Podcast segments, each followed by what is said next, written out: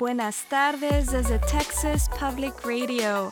Yo soy Carla González con las noticias de todo el estado de Texas. Pablo de la Rosa regresará nuevamente en un próximo episodio. Gracias por acompañarnos.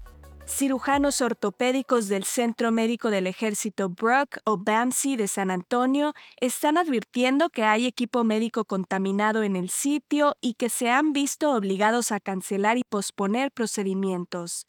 El Express News informa que los cirujanos escribieron un memorando a los comandantes del BAMSI quejándose de que las herramientas quirúrgicas están saliendo de la unidad de esterilización con hueso seco, tejido y sangre en ellas.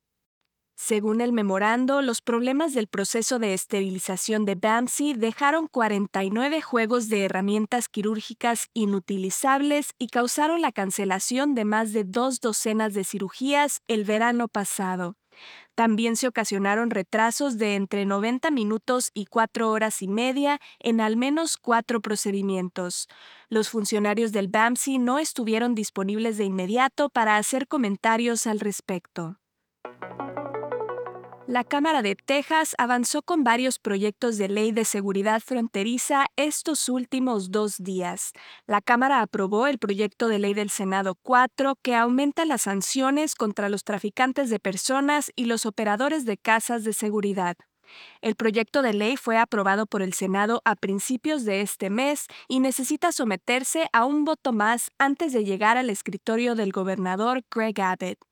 Otro proyecto de ley asignaría 1.5 mil millones de dólares para construir, operar y mantener infraestructura para el muro en la frontera durante un periodo de dos años.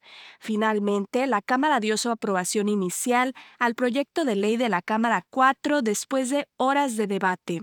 Esta ley haría que cruzar ilegalmente a Texas sea un delito estatal y permitiría que los oficiales fronterizos arresten y deporten a las personas que lo hagan. La Cámara de Texas avanzó un proyecto de ley el miércoles que prohibiría a las empresas privadas requerir vacunas contra el COVID-19 para sus empleados. Los legisladores de la Cámara aprobaron la medida SB 7 después de horas de un debate acalorado. A los legisladores que están en contra de la propuesta les preocupa el posible impacto que podría tener en las pequeñas empresas y las instalaciones de atención médica. El representante de la Cámara, John Busey, un demócrata del área de Austin, se opuso al proyecto de ley ya que le preocupa que pueda impedir que las empresas tomen medidas rápidas durante un brote de COVID. Los legisladores de la Cámara también aumentaron la multa por incumplimiento de 10 mil dólares a 50 mil dólares. El proyecto de ley ahora regresará al Senado estatal que revisará cualquier cambio. El Centro Comunitario de Arte Sananto Cultural Arts está llevando a cabo talleres gratuitos de decoración de altares para su procesión anual del Día de Muertos.